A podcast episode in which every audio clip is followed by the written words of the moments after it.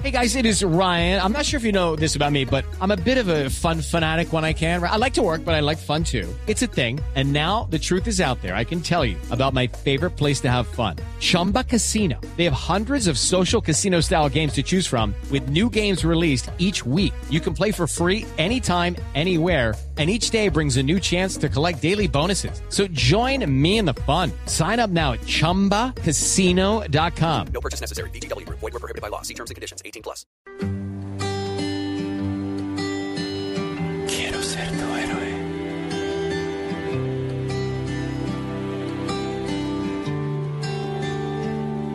Si una vez yo pudiera llegar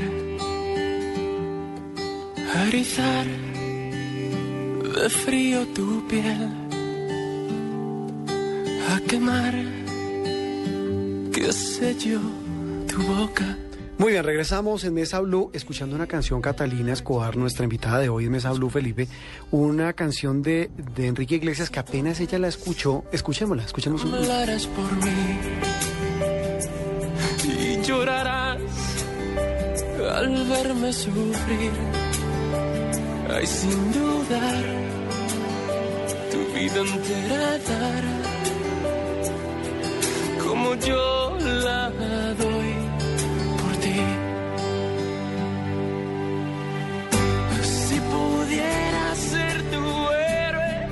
Bueno, esta canción de Enrique Iglesias que tiene que ver con la fundación Juan Felipe de Catalina Escobar. cuando fue la campaña de CNN Héroes, cuando ya había quedado entre los 10 finalistas, eh, Sony, la disquera, en Miami me llamó y me dijeron, Cata, Enrique Iglesias quiere que tú uses la canción Héroe para lo que tú quieras. Casi me da un infarto. Y montamos eh, con uno, bueno, con un gran amigo y asesor en temas de redes, la canción como con fotografías de niños y la subimos en redes. A mí me pareció un gesto absolutamente impresionante de él y de los artistas porque CNN y todo eso pues claramente a mí profundamente me conmovió desde principio a fin. ¿Qué pasó después de, de que usted quedó entre las 10 finalistas de héroes de CNN? ¿Qué pasó con la fundación? nos están pasando cosas, yo creo que bendecidísimas. En este momento, eh, la Juanfe está ante, ante los ojos del mundo. Estamos liderando unos temas críticos sobre mujeres y niñas. Hombre, eh, aunque nuestra organización, digamos, es una organización local, vamos a empezar a, a replicar los modelos. En, el- ¿En otras ciudades? Sí, nos los están empezando a pedir. ¿En- en Medellín. dónde, por ejemplo? Medellín, la primera dama. eh, Claudia, ella estaba muy preocupada. Medellín se están disparando los, los, los índices de. Se han venido disparando. Cali también. eh, pero para poder crecer tenemos que ser también muy meticulosos y estamos montando pues el modelo para ser replicable.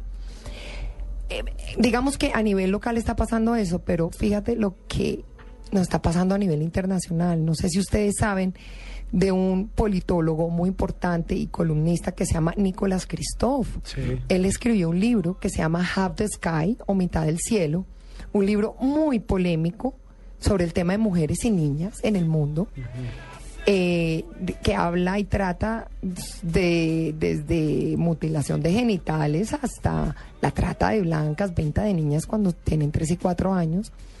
Y él sacó unos documentales, el primer documental, y él involucra mucho a las mujeres líderes, o sea, la presidente de, Irlanda, la primera mujer presidente de Irlanda, Hillary Clinton, bueno, y coge a las celebridades y las lleva al trabajo de campo.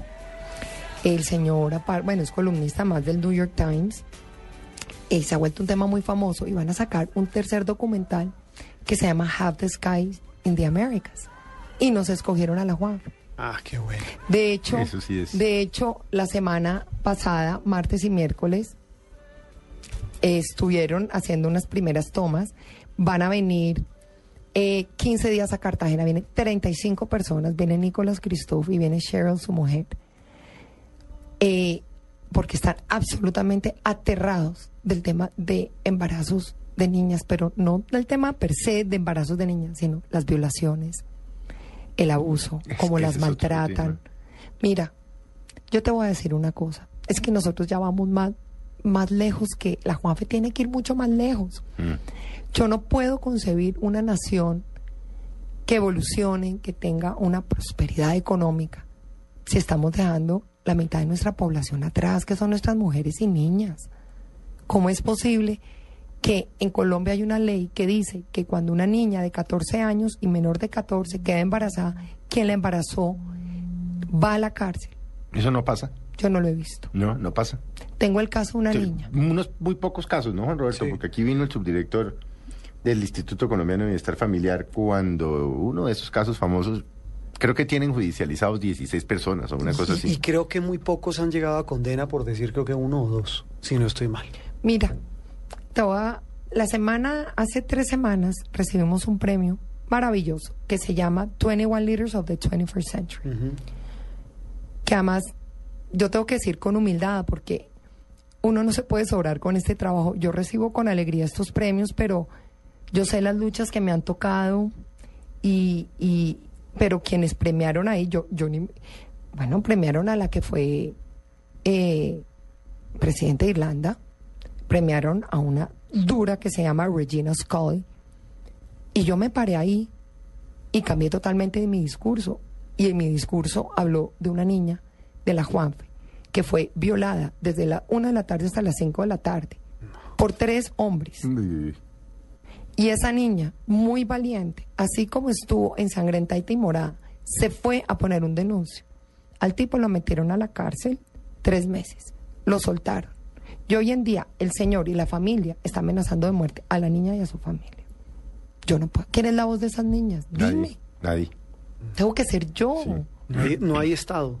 Y yo en ese discurso hablé de ella. Es que es un estado indolente. Sí, yo, es yo una creo, cosa que uno dice, mira, ¿hasta qué hora yo este estado es necesito, indolente? ¿no? yo necesito que mis niñas tengan derecho a un debido proceso. Porque cuando ellas, a ellas nunca les llega la ley. Aparte de que, mire, el 70% de nuestras niñas están entre los 14 y 16 años. El 80% es abuso sexual o violación, que hay una clara diferencia. Abuso sexual es cuando a la niña le empiezan a tocar desde muy niñita, desde los 4 o 5 años, y termina en un acto sexual, porque fue lo que también le pasó a la mamá.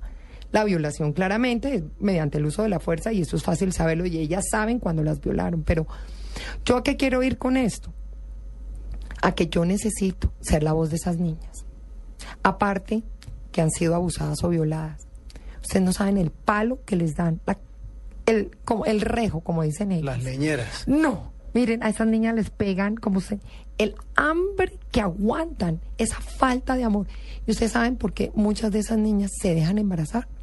Porque hay niñas que dicen, no, con 13 o 14 años, usted le dice, "Mm, ¿tú por qué quedaste embarazada?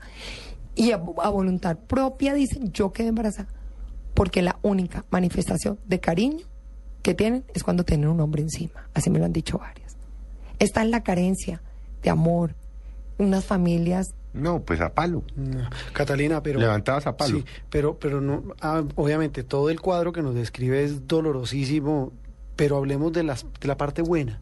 Esas niñas hoy, ¿qué se puede hablar de esas niñas que están eh, siendo beneficiadas por la Fundación Juan Felipe Gómez? Mira, eh, más o menos un 76-77% de nuestros casos son niñas que rompieron los ciclos de pobreza. O sea, son casos muy exitosos. Yo camino por Cartagena, pero por todos lados. Y oigo gritos por allá, señor Cata. Es decir, me las encuentro en bancos, en Popsi. El otro día fui a llevar a mis hijos a comer helado y esto, mejor dicho, esas niñas saltaron. Me las encuentro en los supermercados como impulsadoras, como cajeras. La última vez que estuve en Cartagena, que estuvimos con la gente de Up the Sky, eh, eh, pasamos, pasamos por, por la Olímpica y veo a una de mis niñas y esa niña rompió en llanto y eran todos sus compañeros cajeros diciendo qué le pasó. Y esa niña se paró y dijo, les presento a mi mamá. Eso lo dice todo. Es que eso es Sí.